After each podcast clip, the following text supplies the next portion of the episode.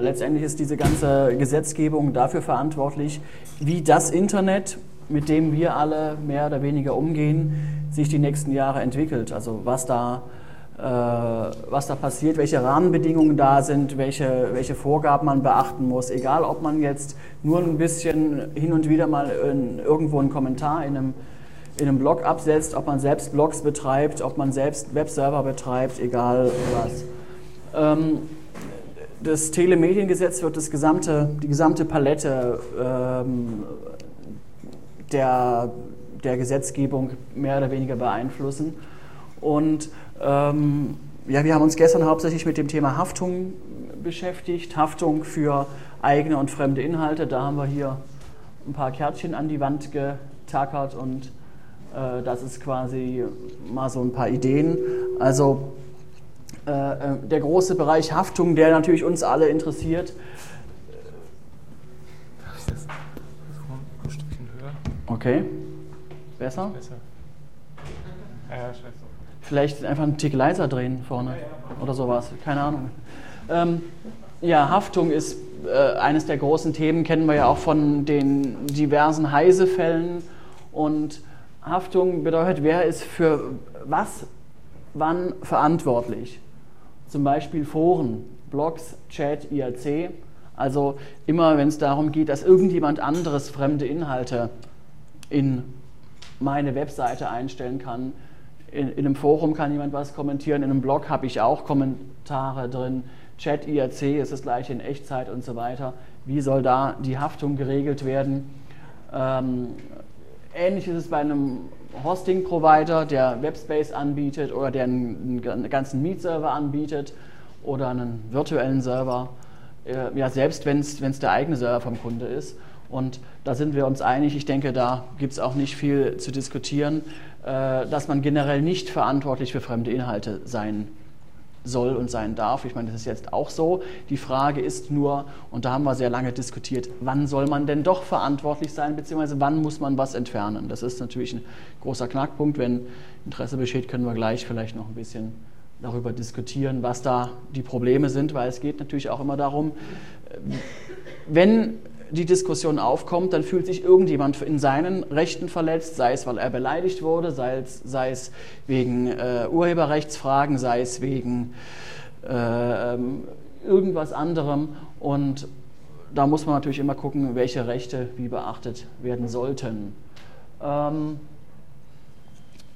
ja, Ähnlich ist es, bei, wenn man einen Squid oder einen, äh, betreibt oder der Provider ein DNS hat. Da ist der Entwurf vom aktuellen Telemediengesetz so, dass Sperrverfügungen, wie sie in Nordrhein-Westfalen äh, die Bischofschen Sperrverfügungen vorgesehen sind oder ähm, ähm, ergangen sind, dass die explizit im Gesetz auch vorgesehen sind.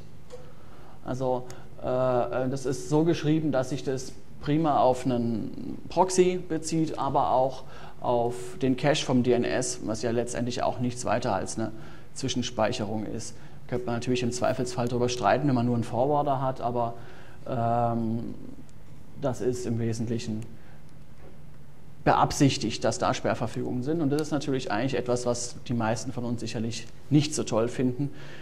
Also das wäre ein Punkt zum Beispiel, wo jeder auch was tun kann, indem er seinen lokalen Bundestagsabgeordneten schreibt und erklärt, warum man was wie für richtig oder nicht richtig hält. Ja, ähm, und zu guter Letzt die Haftung für Links.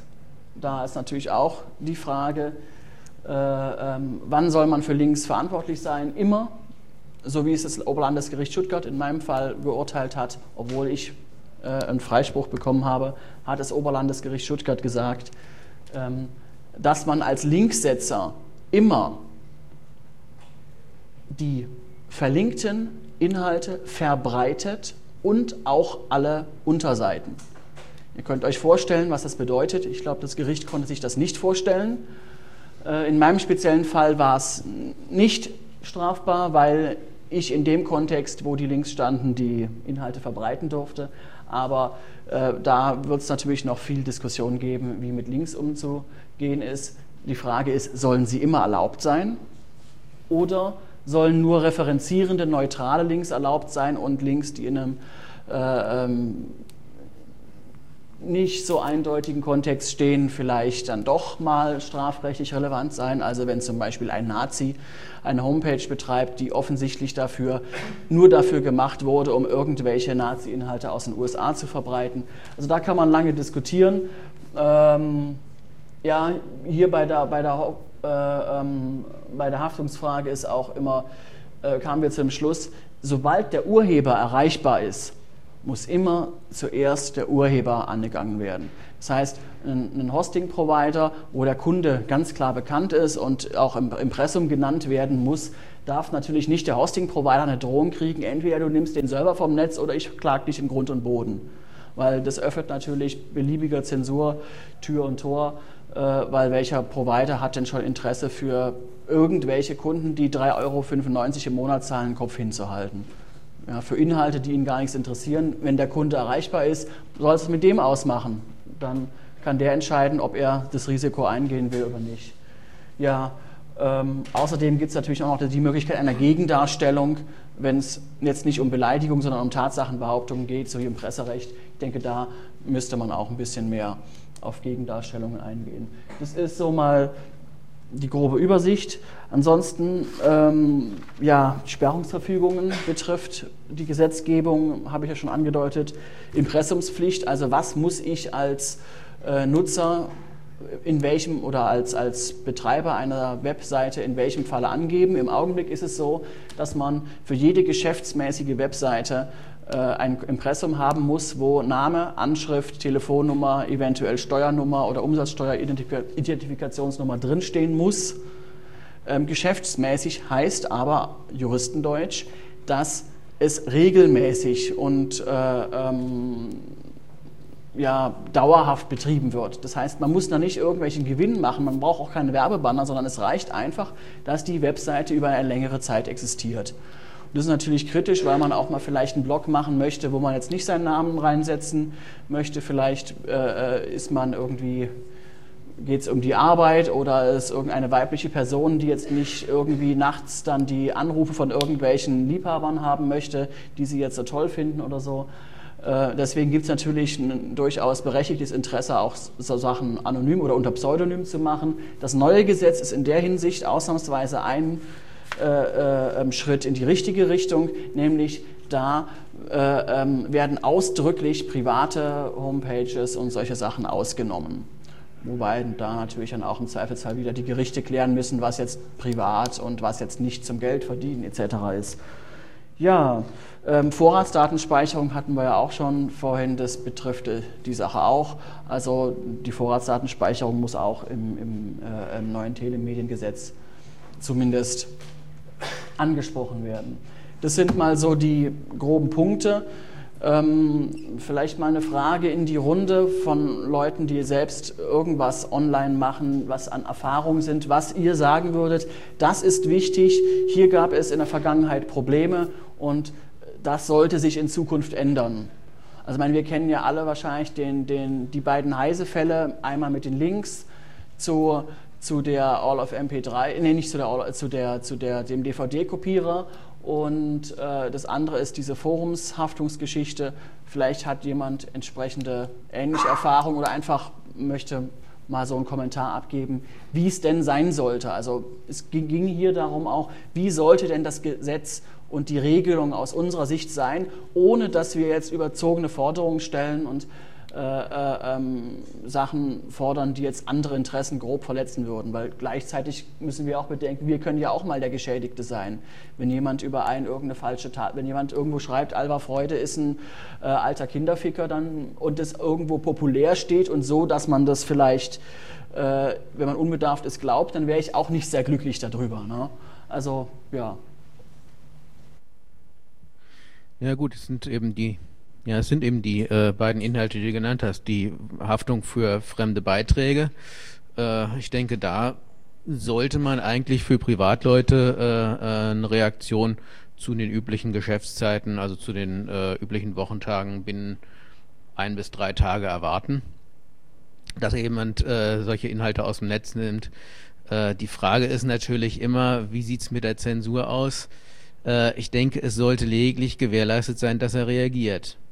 Die Frage ist aber, wenn er im Urlaub ist als Privatmensch. Man ist im Urlaub, hat einen Blog. In dem Blog hat man vielleicht schon eine Weile gar nichts mehr geschrieben, aber es kommen alle paar Wochen vielleicht nochmal irgendwann ein Kommentar rein von irgendjemand. Und jetzt kommt jemand rein, vielleicht will er einen bewusst schädigen, er weiß, ich bin im Urlaub und schreibt mir in meinen Blog was, oder in das Blog einer fiktiven Person, äh, äh, ähm, den kann er nicht leiden, er weiß, der ist im Urlaub für zwei Wochen, hat kaum Internet und schreibt da irgendeinen Scheiß rein und sorgt dafür, dass er eine Abmahnung kriegt. Ja, Tja. gut, das ist natürlich eine strittige also, Frage. Also das, das, das, sind, das sind Probleme. Kann man natürlich sagen, okay, ist dumm gelaufen, dann muss er halt entsprechend, äh, ähm, geht es halt zu einer einstweiligen Verfügung vor Gericht oder was auch immer. Äh, ähm, man muss halt den sauren Apfel beißen, aber das ist natürlich immer, immer die Frage. Also es gibt immer spezial, spezielle Fälle, auf die so allgemeine Regelungen nicht äh, passen. Und das war die, auch die Diskussion, die wir hatten gestern. Ne? Ja gut, die Frage ist natürlich äh, bei der Wiedereinsetzung zum Beispiel in, in irgendeinem Stand, äh, da haben die Gerichte natürlich auch eine herrschende Rechtsmeinung, wenn du in einer Verkehrssache nicht anwesend bist, weil du im Urlaub bist. Insofern denke ich schon, dass man da entsprechende Analogien ziehen kann. Äh, so sollte die herrschende Rechtsmeinung nur entsprechend ausgestaltet werden. Das Problem ist, dass manche Amtsrichter zwar vom Internet keine Ahnung haben, aber dennoch plötzlich äh, keinerlei Analogien mehr ziehen können. Äh, ich denke, die Links, die sind eine viel wichtigere Angelegenheit. Äh, was wir noch äh, vergessen haben oder was da noch nicht steht, ist das sogenannte Deep Linking. Das heißt, darf ich auf einer fremden Website nicht nur über die Seite selbst hineingehen, sondern darf ich auch beliebig Quellen dort zitieren oder beliebig mit dem PHP-Skript arbeiten dort. Das ist eigentlich auch schon höchstrichterlich geklärt. Das ist äh, äh, in Bezug auf Links geklärt. Da gab es ja den, den Fall von, äh, ähm, na, wie heißt ich glaube, es kam von Fefe oder irgendwie aus seinem Dunstkreis, die, dieses, dieses News-Suchmaschine, ähm, Paperball, genau und die dann abgemahnt wurden vom Handelsblatt Verlag und es ging dann bis zum BGH und der BGH hat gesagt eindeutig, es ist erlaubt, wer Sachen ins Netz stellt, muss natürlich damit rechnen, dass jemand darauf zugreift und dass jemand darauf verweist. Also das war ein äh, Urteil, was voll auch vernünftig ist aus, da merkt man, jemand hat sich Gedanken gemacht und hat nicht nur irgendwie sich komische Kommentare äh, von, vom, vom Handelsblattanwalt angehört oder so, sondern äh, Klar, wenn jemand was ins Netz stellt, was nicht geschützt ist, dann muss er damit rechnen, dass man darauf einen Link setzt. Wenn er das nicht will, dann kann er ja problemlos irgendwelche Schutzmechanismen einbauen. Und wenn es nur die Billigvariante mit einem Cookie ist, wer keinen Cookie hat, wird erst auf die Homepage äh, äh, umgeleitet. Ich meine, dass das natürlich nervend für den Nutzer ist und dass die dann äh, äh dann keinen Bock haben, irgendwie auf der Webseite groß was zu machen. Das ist dann das Problem von dem Betreiber der betreffenden Webseite. Aber es ist rechtlich, das ist eigentlich geklärt, ähm, ob das, mh, gut, kann man natürlich trotzdem nochmal ins Gesetz Gut, dann ist das wenigstens in Deutschland geklärt. Äh, in Österreich gab es da, glaube ich, entsprechende Fälle. Äh, ja, es gab auch in Deutschland dann diese diversen Abmahnungen mit den Landkartendiensten ja, und genau. so weiter. Ich meine, das sind natürlich auch immer Grenzfälle. Ja, das ist schwierig. Die werden ja auch gerade noch durch ein eigenes Recht geschützt, äh, diese Kartenwerke. Ja. Äh, ja, zu den Links würde ich aber gerne noch dieses DCSS, diese DCSS-Maßnahme damals von vor einigen Jahren erwähnen, äh, wo einfach gesagt wird, das darf nicht zitiert werden. Und da denke ich, mhm. äh, sollten wir uns schon dafür einsetzen, dass Links grundsätzlich erlaubt sind, dass man also grundsätzlich auf einen Sachverhalt per Link hinweisen darf. Also ähm, ich bin auch der Ansicht, dass ein Links, Link erstmal grundsätzlich erlaubt ist, weil ein Link ist neutral und ein Link ist ein, eine Art Literaturhinweis. Jetzt gibt es natürlich diverse Randbedingungen. Also zum Beispiel muss man natürlich vorsichtig sein, wenn sich jemand einen entsprechenden fremden Inhalt zu eigen macht. Das ist diese alte Steinhöfel-Geschichte zum Beispiel, wo jemand wegen dem Link dann auch verurteilt wurde, was äh, meines Erachtens sogar zu Recht war und was auch äh, ähm, in der, die Juristen größtenteils als zu Recht ansehen. Da ging es halt darum, da war irgendwo eine Beleidigung gegenüber den Steinhöfel ähm, und jemand anderes hatte, diese war anonym, auf irgendeinem US-GeoCities Webserver, was auch immer und jemand anderes hatte eine Homepage und hatte da einen dicken, fetten Link und hatte sich darüber amüsiert und hatte so nach dem Motto, hahaha, endlich sagt mal jemand die Wahrheit. Ja? Und wenn auf der anderen Seite draufsteht, das ist ein Arschloch, dann macht er sich natürlich dessen, dessen Aussage im Wesentlichen zu eigen. Das ist natürlich kritisch. Also da habe ich keine Probleme damit, dass dann jemand äh, entsprechend da was aufs Dach kriegt. Ähm, ist natürlich immer eine Frage von einer relativ, wie das zu bewerten ist. Es müssen dann die Gerichte ausfechten, wie hoch irgendwelche Strafen sind etc. Aber ähm, da sieht man, es gibt so viele Detailfälle, wo, wo, man, wo man im Einzelfall sagt, okay, in diesem Falle ist es so und in einem anderen Fall muss man es anders bewerten. Ich denke dennoch, dass wir unbedingt dafür einsetzen sollten, dass Links grundsätzlich erlaubt sind und dass vor allem Sachverhalte oder äh, Tatsachen nicht einfach dadurch totgeschwiegen werden, dass man deren Zitat verbietet. Also ähm, letztendlich ist es ja auch durch Artikel 5 Grundgesetz die Meinungsfreiheit und die Rezipientenfreiheit gedeckt. Deswegen ist ja auch in dem Strafgesetzbuch, was die Volksverhetzung betrifft, äh, die Ausnahme drin, dass es zur staatsbürgerlichen Aufklärung, zur Dokumentation zum Zeitgeschehen etc. solche Inhalte verbreitet werden dürfen, was ja in meinem Fall auch den Fre zum Freispruch dann geführt hat. Ähm, ähm, und letztendlich ist es bei anderen Gesetzen zwar nicht explizit erwähnt, aber durch Artikel 5 ist es wieder ähm, auch wieder mit drin. Also ich denke, äh, ähm, was, ich, was sinnvoll ist, dass ein rein referenzierender Link strafbefreit oder äh, nicht entsprechend zu ahnden ist. Ein Link aber, der offensichtlich darauf abzielt, eine offensichtliche Rechtsverletzung äh, ähm, und das Volk zu streuen sozusagen, dass man da dann entsprechend zwar ihn nicht als Verbreiter der Inhalte, aber doch, je nachdem, was es ist, den, den Linksetzer auch entweder abmahnen oder äh, wie auch ange, äh, angehen kann. Ja gut, aber wenn man sich über das Gesetz Gedanken macht, muss man natürlich überlegen, ob man Links grundsätzlich und, und grundsätzlich erlaubt, dann, dann geht es natürlich wieder über die anderen Gesetze, die es dann wieder doch nicht ne, in diesem Falle erlauben. Ähm, oder ob man sagt, okay, es ist zwar grundsätzlich erlaubt, aber in bestimmten Fällen ist es vielleicht doch nicht so strafbefreiend. Also das, das sind halt so die Feinheiten, wo, wo, wo man dann diskutieren kann. Das Problem ist auch nicht nur, dass, wie du sagst, wenn man es grundsätzlich erstmal erlaubt, dann kann man trotzdem einen verurteilen, wenn die Sachlage ja eine andere ist. Ähm, das Problem ist, man muss es auch den Politikern verklickern. Und ich war vor einem Jahr im Mai im Bundeswirtschaftsministerium auf der äh, Anhörung, wo die äh, ähm, betroffenen Parteien, wie es so schön heißt, angehört wurden. Das sind diese ganzen Wirtschaftsverbände, die alle fürs Telemediengesetz, also für Internet besonders wichtig sind, wie ARD und ZDF, die Datenschutzbeauftragten von ARD und ZDF, der Bundesverband der Zeitungsverleger, der Bundesverband der privaten Radiostationen, der Bundesverband der äh, äh, ähm, ich weiß nicht was, Kabel, Kabelverband, äh, eBay war auch noch da und der Verbraucherzentralen. Also das sind alles die, die betroffenen Parteien. Die ganzen Rundfunkleute sind fürs Internet betroffen. Ja? Und von, von Internet-Onkels war gerade mal T-Online, eBay und, und ich da. Äh, ähm, und neben den Verbraucherzentralen Leuten war ich der Einzige, der jetzt nicht aus einem, aus einem Wirtschaftskontext kommt. Und da sieht man, wie das ist. Und dann sind die Diskussionen sehr schwierig, weil dann sagt einer, ja, aber also ich kenne hier diesen Fall mit Kinderpornos. Und da hat jemand links auf Kinderpornos gesetzt. Und ähm, er meinte damit dann davon zu kommen, indem er nur einen Link setzt, aber er hat es ja in Wirklichkeit verbreitet. Und das müssen wir unterbinden dass man das natürlich auch mit anderen Gesetzen, weil Kinderpornografie ja schon der Besitz strafbar ist etc.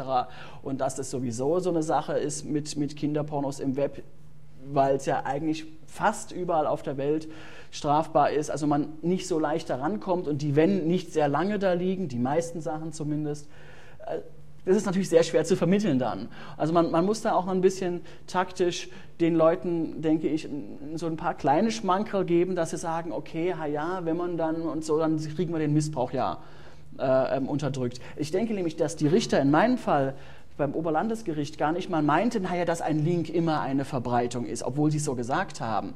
Sie wollten nur damit explizit sagen, hallo Nazis, ihr könnt jetzt nicht dieses Urteil gegen den da nehmen und sagen, oh, jetzt darf ich ja auf die US-Nazis linken. Ja, also das ist so die Warnung. Und da, da haben viele immer so im, im, Hinterkopf eine Angst. Und da denke ich, muss man denen so ein bisschen mal auch die Angst versuchen zu nehmen. Aber ja, es ist natürlich schwer. Also was mir wichtig wäre, wäre, äh, dass es ähnlich dem Presserecht sowas gibt, ähm, die Nennung von, von, von realen Namen mit Adressen, Telefonnummern und so, dass man das irgendwie, also eigentlich sollte man das verbieten, meiner Meinung nach. Also im Presserecht ist das so geregelt, dass man, wenn es keine, keine explizite, wirkliche öffentliche, ähm, also kein, kein, äh, also kein, kein öffentliches Interesse gibt, äh, auch diese Sache einfach nicht gemacht wird. So, und das hat die Presse halt für sich so geklärt, aber ich finde, dass man soll, das sollte das einfach als Standard durchsetzen. So. Weil das hatte nämlich zwei, das hatte nämlich zwei ganz wichtige Effekte. Der erste Effekt ist, dass man eben sozusagen so ein bisschen Privatsphäre damit schützt, von den, also überhaupt so grundsätzlich. Und das zweite, dass man eben äh, versuchen kann, ähm, gegen so Sachen vorzugehen, wo einfach Leute äh, etwas gewerbsmäßig machen. Und das ist halt so eine Sache, die ich sehr, sehr wichtig finde, dass man das mal äh, auch in so einem Kontext mal irgendwie ein für alle Mal äh, klärt. Das zweite, was mir einfällt, das ist Publikation von, von technischen Abläufen, wie auch immer. Dass man das in jedem Fall tun kann. So, solange man nicht, was weiß ich, okay, wenn man jetzt irgendwie, also das Ganze mit den Patenten und bla bla bla, das, äh, das müsste man wahrscheinlich aber auch nicht mal ausklammern, aber geht zum Beispiel diese ganze Geschichte ähm, Exploits publizieren. Ähm, weil schon ja irgendwie abzusehen ist, dass eines Tages das ähnlich bestraft wird wie, wie was weiß ich, Waffenbesitz oder so. Das sollte man halt grundsätzlich schon sehr frühzeitig auch ähm, als sozusagen Aspekt von so, von, von so einem Ding behandeln. Also ich denke zu der, zu der Realnamensache und Presserecht. Äh, ich denke, dass ähm, generell viel mehr Inhalte online, die online sind, auch unter das Presserecht fallen sollten, weil wir leben halt nun mal, seitdem jetzt die Dotcom-Blase geplatzt ist, kommt ja wieder so eine Renaissance vom Kommunikationsnetz. So Mitte der 90er, Ende der 90er war es halt üblich, dass, dass das Internet waren halt die privaten Homepages, man hat halt kommuniziert. Per E-Mail, per Mailinglisten und natürlich per, per Usenet das, das war halt das Übliche. Und dann mit dem, mit dem Hype ging das alles ein bisschen unter. Dann war im, in der öffentlichen Bewusstsein nur noch das E-Commerce und Online-Shopping und Tralala und, und großes Geld machen etc. Das war das Internet in, in der Öffentlich im öffentlichen Bewusstsein. Und äh, so langsam wandelt sich das wieder durch die ganzen Blogs und so weiter. Ja? Also in dem ersten Fall, den ich jetzt äh, geschildert habe, glaube ich, dass es vielleicht ganz sinnvoll ist, da äh, nicht grundsätzlich das zu unterbinden, sondern einfach zu sagen, ähm, das nur zu erlauben, wenn der Genannte mit Adresse und so weiter dem auch zugestimmt hat, das war explizit zugestimmt hat und alles andere sozusagen eine Veröffentlichung unterbinden, äh, also eben überbindet. So. Also, also ich denke, zum einen, wie gesagt, es sollten mehr Inhalte unter das Presserecht allgemein fallen. Damit sind es, ist es auch eine Aufgabe vom Presserecht und nicht vom Telemedien äh, Gesetz, wie das geregelt sein sollte. Und zum anderen ist es letztendlich natürlich auch eine äh, ähm, Aufgabe der sonstigen allgemeinen Gesetze. Das ist jetzt keine nicht unbedingt eine primäre Frage vom Telemediengesetz, auch, auch wenn es da um Datenschutzfragen geht, aber eigentlich ist es eher eine Sache der, der allgemeinen Gesetze. Wahrscheinlich spielst du auch ein bisschen auf die Tron-Sache ab. Ähm, da, da kann man natürlich auch getrennter Meinung sein und Personen des Zeitgeschehens etc. und so weiter. Also das ist eine, eine sehr schwierige Sache. Vielleicht wäre es ja hilfreich, dass man nochmal irgendwas zwischen dem, dem Pressegesetz äh, und der aller anderen Geschichte mit einzieht, um einfach die Realität der Blogs an der Stelle auch mal zu äh, akzeptieren, weil es gibt ja auch diese Abmahnwelle, ähm, die so immer wieder durch die Blogosphäre streift habe jetzt die Beispiele gerade nicht so richtig äh, am Start, aber häufig ist es so, dass sich halt Firmen ähm, mit dem Rechtsanwalt halt gegen bestimmte Meinungsäußerungen oder überhaupt auch nur Faktenäußerungen äh, dann Also fällt jetzt ein Fall ein, wo jemand halt einfach mal seit zwei Jahren seine Rechnung nicht bezahlt bekommen hat und dann ist halt ein bisschen stinkig geworden, hat das dann in seinem Weblog äh, veröffentlicht und dann halt eben auch wohl dokumentiert und haben sie dann halt auch versucht, irgendwie nochmal einen überzubraten.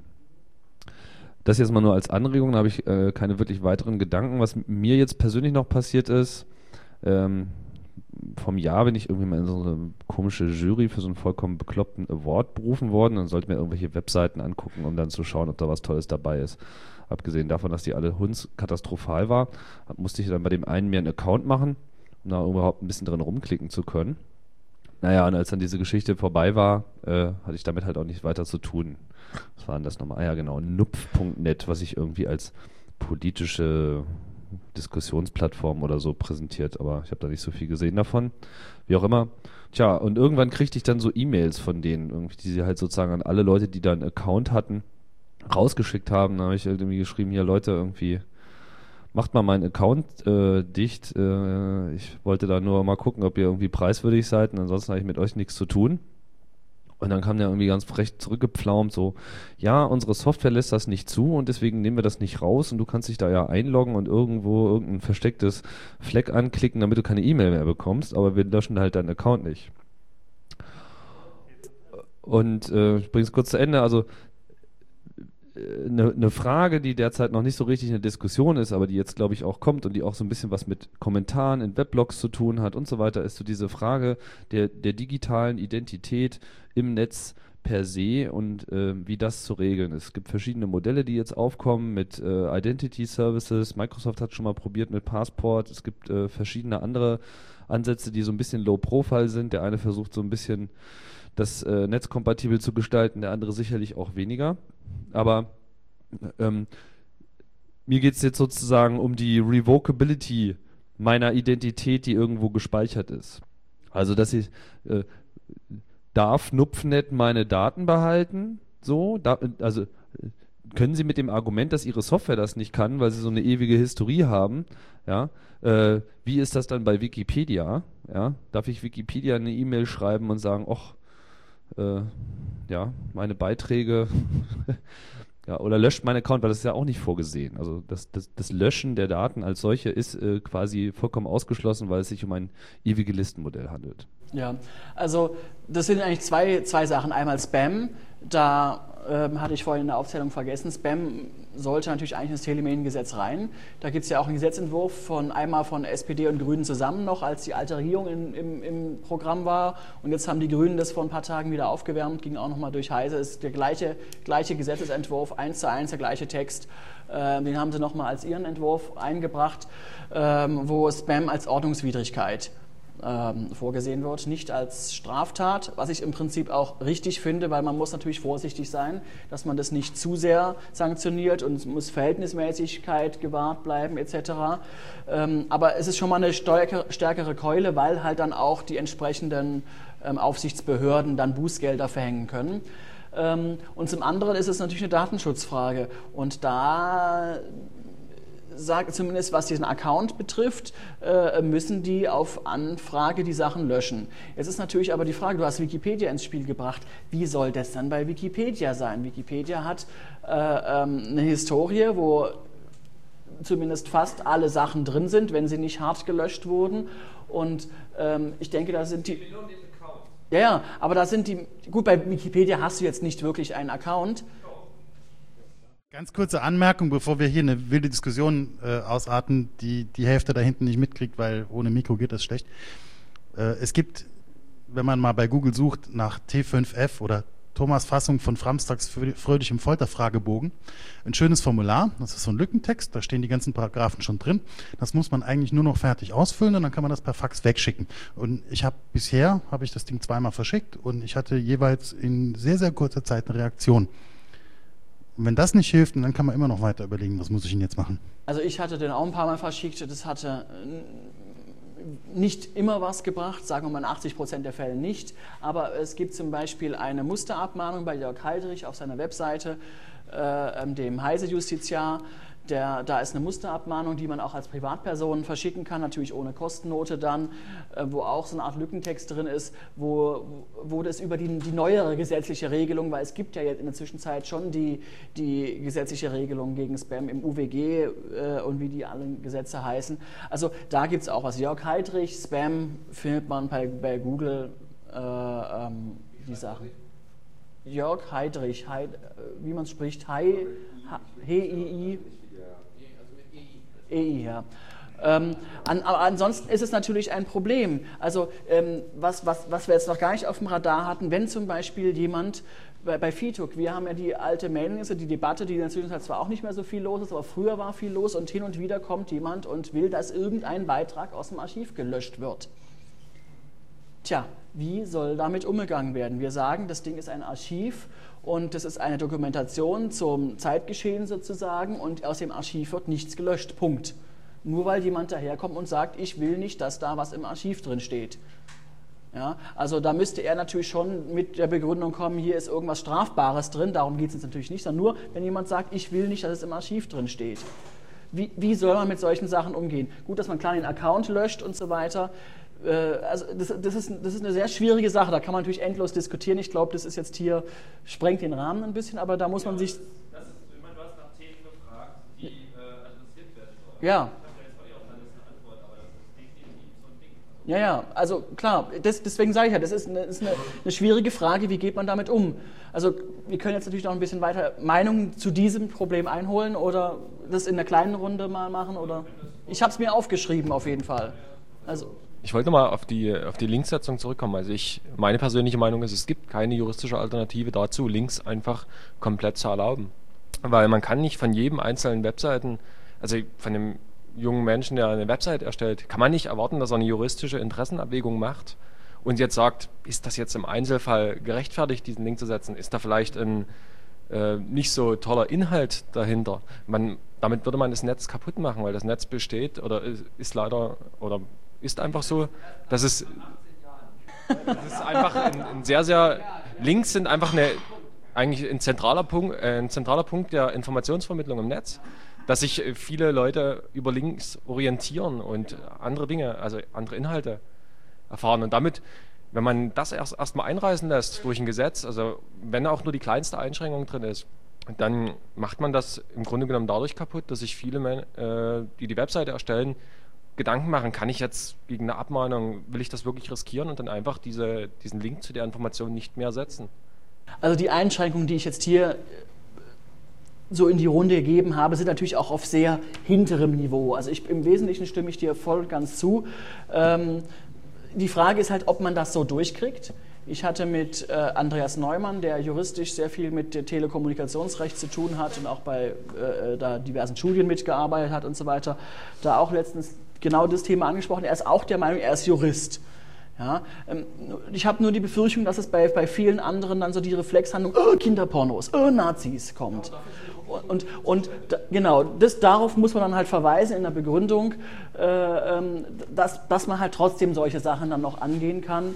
Ähm, und wie, wie man das natürlich im Gesetz formuliert, ob man halt sagt, Links sind explizit erlaubt oder ob dann die Formulierung, Links sind explizit erlaubt, außer es ist offensichtlich, dass irgendwie was ganz Böses passiert und die Welt untergeht oder so.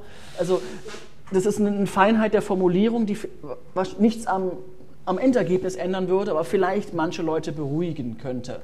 Also das müsste man mal gucken. Zu den Links wollte ich auch noch sagen, oder zu ähnlichen Inhalten wollte ich auch noch sagen, vielleicht sollte man fordern, eine Notice to Take Down, so nennt sich das, glaube ich, im englischen Message, äh, zu etablieren, auch in der herrschenden Rechtsmeinung, dass halt nicht jeder äh, geldgeile Anwalt erstmal ein paar Abmahnungen verschicken kann, sondern dass er äh, oder dass der Geschädigte zunächst zu versuchen hat, kostenfrei per E-Mail einfach nur äh, nachzuweisen, äh, äh, eine entsprechende Meldung an den Urheber zu geben. Dass er gesagt hat, okay, ja, ich habe es erstmal probiert, macht er nicht und dann geht der juristische Kram erstmal los. Ich denke, dass äh, bestimmte Kreise im Zuge der Entlastung der Gerichte da auch recht offen sein werden zu einer solchen Regelung. Ja, ich meine, es ist eine allgemeine Abmahnproblematik, dass in Deutschland in Deutschland muss ja der Abgemahnte, wenn er sich nicht wehrt, die, die Kosten zahlen. Äh, da gab es auch schon Bestrebungen, das umgekehrt zu machen, dass erstmal, wenn es nicht zu einer Gerichtsverhandlung kommt, der Abmahnende die Anwaltskosten zahlen würde. Dann mahnt man halt erst dann ab, wenn es wirklich ähm, relevant ist und macht es halt erstmal auch ohne Anwalt. Ähm, äh, mit dem Notice und Takedown, da bin ich allgemein ein bisschen skeptisch, weil das auch, also da muss man gucken, wie das ganz genau geregelt ist, weil das wird natürlich auch gerne für so Zensurversuche missbraucht und sagt, hey du, da hinten bei dir auf dem Server, da ist irgendwas Böses und es verletzt meine Rechte und da schreibt jemand was Lüge über mich und äh, äh, dies und jenes und wenn du das nicht sofort runternimmst, dann verklage ich dich in Grund und Boden. Und da es natürlich um einen Inhalt von jemand anderem geht, ist man, je nachdem, wie man drauf ist und wie viel, wie viel Streitpotenzial man gerade hat und wie nahe der einem steht, etc., versucht erstmal das runterzunehmen. Also das, das, da muss man sehr vorsichtig sein, dass es nicht missbraucht werden kann letztendlich. Aber umgekehrt müssen natürlich auch irgendwelche Rechte von Verletzten geschützt ich werden. Ich möchte aber noch ein neues Fass aufmachen. Gut. Äh, und zwar folgendes. Äh, ab dem 01.01.2007 äh, ist es ja erforderlich, äh, seine Geldkarte in einen Zigarettenautomaten zu stecken, wenn man äh, zur Altersverifikation, wenn man denn Zigaretten haben möchte. Jetzt fragt sich jeder, ja, jetzt fragt sich jeder, ja, das wird kommen. Jetzt fragt sich jeder, was hat das mit uns zu tun? Äh, es soll auch so sein, das habe ich allerdings nur gerüchteweise gehört, dass äh, diese Altersverifikation dann auch in Internetcafés äh, stattzufinden hat. Und wenn ich mir die Geldkarte anschaue und die faktische äh, Identitätsfindung mit der Geldkarte, dann habe ich da doch sehr starke Bauchschmerzen, was äh, die Anonymität, zumindest auch nur die passive Anonymität im Internet äh, betrifft. Vielleicht sollten wir uns als CCC diesem Thema auch mal widmen.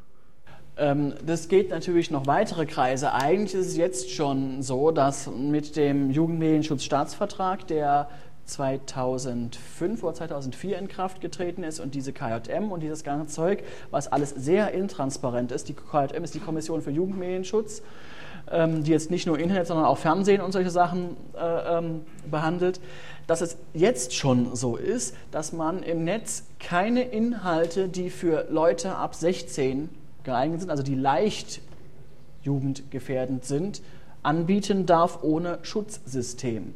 Es wird nur deswegen toleriert, weil es noch kein geeignetes Schutzsystem gibt für unter 16. Ja, die, Ein Entschuldigung, die Einführung dieses Schutzsystems bringt quasi eine Identifikation durch die Hintertür. Genau. Und, und die, die Sache ab 18 ist so, dass das wirklich ja mit, mit Face-to-Face-Authentifizierung sein muss. Und das Interessante daran, das betrifft natürlich in erster Linie die Pornofuzis, aber nicht nur.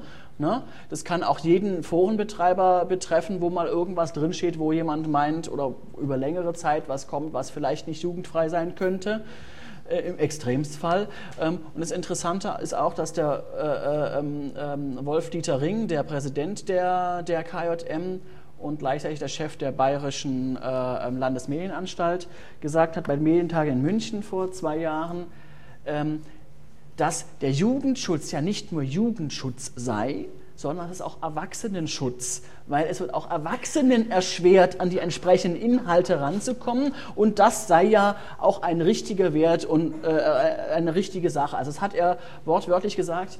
Leider hat Monika Ermert, die da auch den Heise-Artikel drüber geschrieben hat, diesen Satz überhört und ich habe ihn auch nicht aufgenommen, aber er hat es tatsächlich gesagt und, und das, das, das ist schon, also so ticken diese Leute. Ne? Also es, es, da ist auch dann ganz schwer, irgendwelche Diskussionen zu führen. Und da müssen wir uns im, im, in der Horrorvision zumindest darauf einstellen, dass da viel mehr Schlimmes passiert und dass im Extremstfall wir äh, ein Netz haben, was man ohne Authentifizierung und äh, Bekanntgabe, ich bin über 18, nur noch sehr eingeschränkt nutzen kann. Zum Beispiel die Sperrungsverfügungen in Düsseldorf sind, kann man ja auch als Testballon interpretieren oder sind ein Testballon. Die KJM ist ja jetzt zuständig für diese Sachen und da geht es dann langfristig nicht nur um ein paar Nazi-Seiten, sondern es geht auch um, um Pornosachen, ausländische Pornosachen, aber es geht auch um die sogenannten Killerspiele.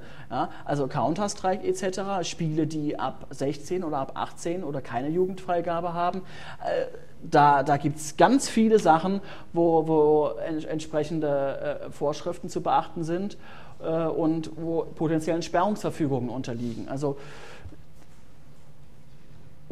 äh, die Leute sind auch sehr langsam, weil sie sich selbst noch überlegen müssen, was sie, wie, wie man da vorgeht. Ähm, aber da könnte im, im, schlimmsten Falle zumindest einem einiges blühen. Man muss jetzt nicht den Teufel an die Wand malen, aber man muss da auch ein bisschen wachsam sein. Ich möchte vielleicht nochmal zurück zu dem Thema Takedown Notices auf einen Konstruktionsfehler von diesen Hinweisen, wie sie in der gegenwärtigen Implementierung vorliegen. Hier muss man aussagen, dass ein bestimmtes Recht verletzt wurde und dann muss man alles statt aussagen, dass man berechtigt ist, gegen eine entsprechende Rechtsverletzung vorzugehen, aber man muss nur, und zwar ohne irgendwelche Konsequenzen aussagen, dass man der Meinung ist, dass diese Rechtsverletzung auf der Seite stattgefunden hat. Und damit ist eine Vorgehensweise ähm, per einfach per wahllosem Vorgehen eigentlich gefahrlos möglich, obwohl der Text einer Takedown-Notice erstmal so aussieht, als wäre es wirklich geprüft und die Prüfung schon quasi an eine Stadt erfolgt. Also es gibt, es gibt einen, einen äh, Änderungsentwurf zu dem Telemediengesetzentwurf von Patrick Breyer. Ähm, und da ist die Forderung drin, dass dass ein, ein Provider, sei es ein Host-Provider oder äh, was auch immer, oder ein Forumsbetreiber auch dann in dem Sinne, einen fremden Inhalt nur dann herausnehmen muss, wenn der äh, ähm, Beschwerdende eine, ähm, einen vollstreckbaren Titel, wie es heißt, vorzuweisen hat. Das heißt, ein vollstreckbarer Titel ist äh, äh was vom Gericht. Ja? Also ähm, das ist auch nochmal eine höhere Hürde da werden natürlich die Interessengruppen, die gegen solche Sachen vorgehen möchten, nicht sehr glücklich sein, auch so Sachen wie Musikindustrie etc., ähm, weil es ist natürlich viel mehr Aufwand. Man kann nicht einfach mal jemanden eine Abmahnung schicken, wie es bei Links auf allofmp3.com war. Und ich meine, für jemanden, der sich nicht auskennt, ist All of MP3.com eine Webseite, wo vielleicht irgendwo versteckt dran steht, dass die aus Russland kommt, wo aber auf Deutsch, wenn ich mich recht erinnere, dran steht, dass sie legal Musik anbietet. Ja, warum darf ich nicht sagen, hey, ich habe da gestern Musik gekauft und das ist voll cool und funktioniert super, angenommen mal. Ja? Also woher soll ich denn dann oder woher soll irgendein Teenie, der was auch immer seine ersten Online-Erfahrungen macht, denn wissen, dass dieses angeblich was ja noch nicht mal richtig geklärt ist, ähm, illegal sei. Also da, da, das, ist, das spielt da alles rein. Naja, die Medienindustrie, die sollte da nicht so traurig sein, wenn sie im Zuge durch die Hintertür das Recht kriegen oder die Möglichkeit kriegen, die Anschriften der entsprechenden Leute, die da irgendwo was runtergeladen haben, zu kriegen. Dann können sie die direkt verklagen. Dann brauchen die keine Abmahnung mehr schicken. Ja,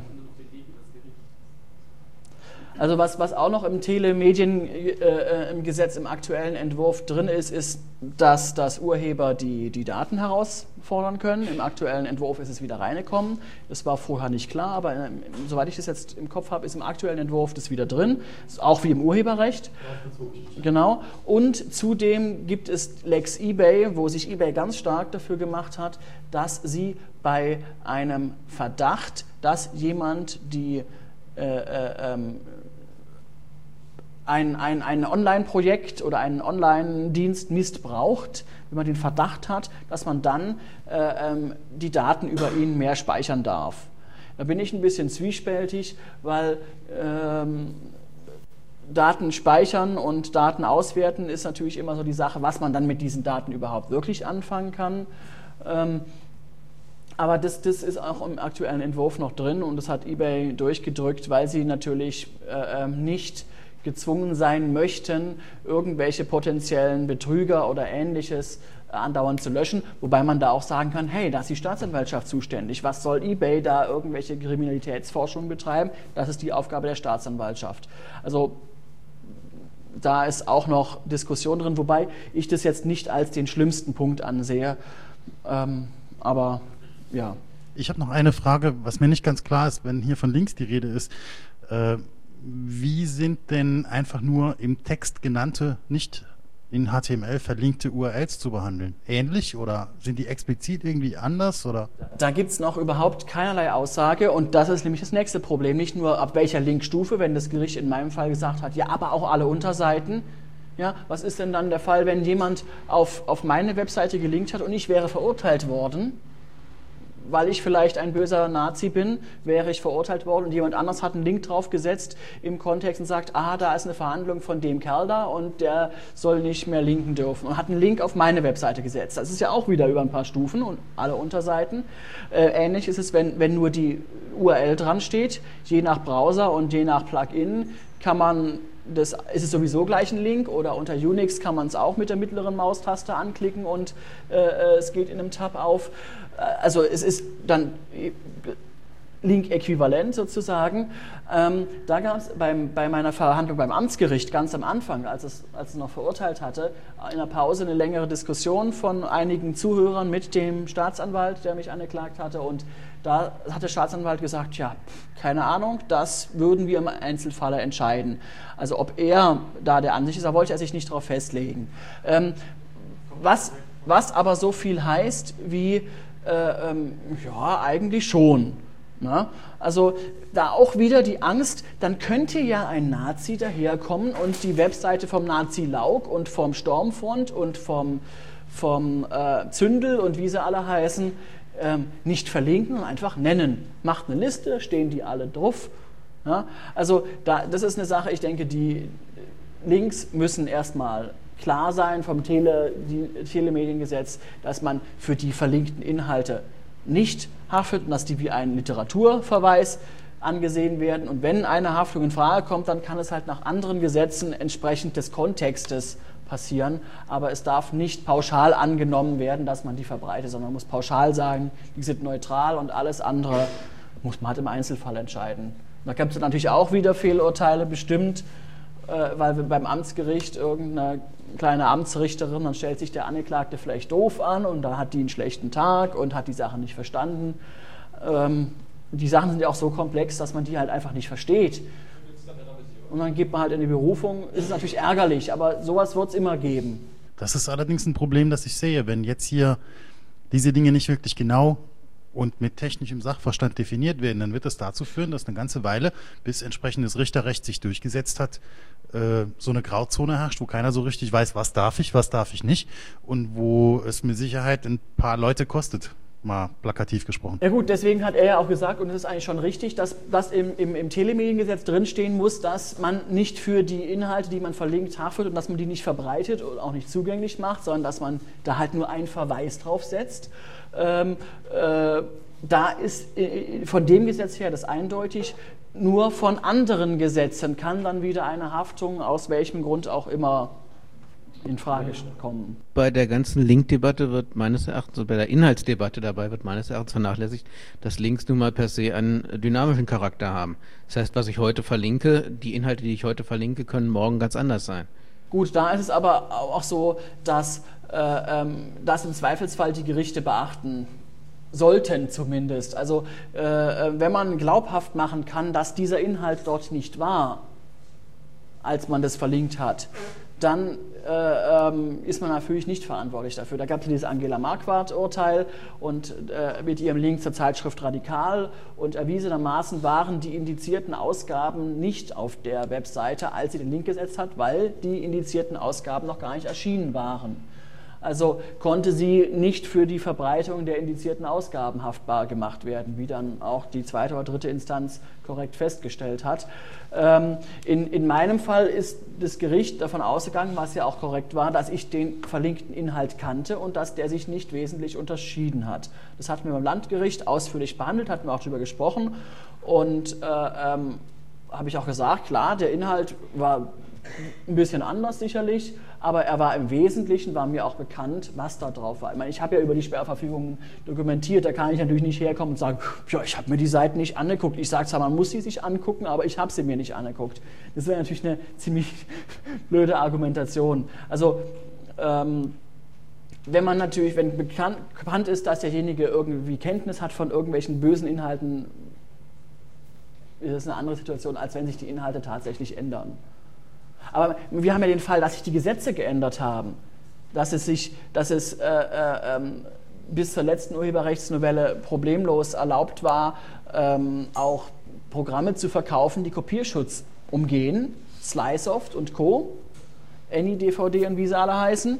Und seit der letzten Urheberrechtsnovelle ist es nicht mehr erlaubt. Und es wurden Leute halt abgemahnt, die auf ihrer Webseite das Programm empfohlen haben oder wo im Forum jemand anderes geschrieben hat. Und wenn, wenn es jemand anderes geschrieben hat, haben wir ja auch nach geltendem Recht schon die, die Befreiung für fremde Inhalte. Aber bei Eigeninhalten, ich habe vor fünf, Seiten, fünf Jahren eine Webseite gemacht, wo NIDVD, also jemand hat es gemacht, nicht ich, hat, hat eine Webseite gemacht, wo NIDVD als, oh, das ist ein Programm, damit kann man das und das machen, toll. Vielleicht noch nicht mal Kopierschutz knacken, sondern nur Programme, äh, äh, DVDs kopieren ähm, und, und ein paar Jahre später ist eine Gesetzesänderung. Die Webseite ist aber immer noch da. Ja? Und, und, aber sie wurde seitdem nicht mehr angefasst. Ist, ist, ist ein Problem.